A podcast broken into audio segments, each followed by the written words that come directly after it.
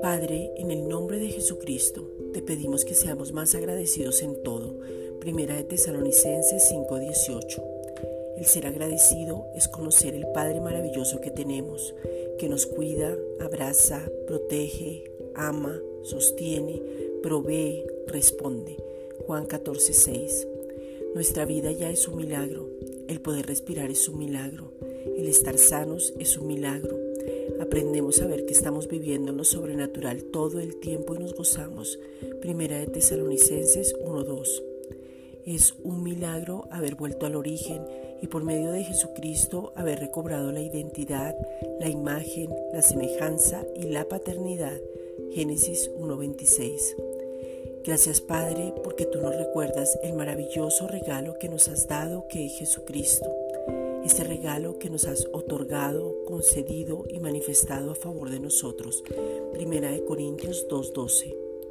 Estamos confiados en ti, Padre eterno y todopoderoso, porque pertenecemos a una nueva familia con tu mismo ADN, siendo reyes y sacerdotes. Primera de Pedro 2:9 con un linaje especial, pero también siendo hijos amados con todos los privilegios, los derechos y las responsabilidades por ser hijos.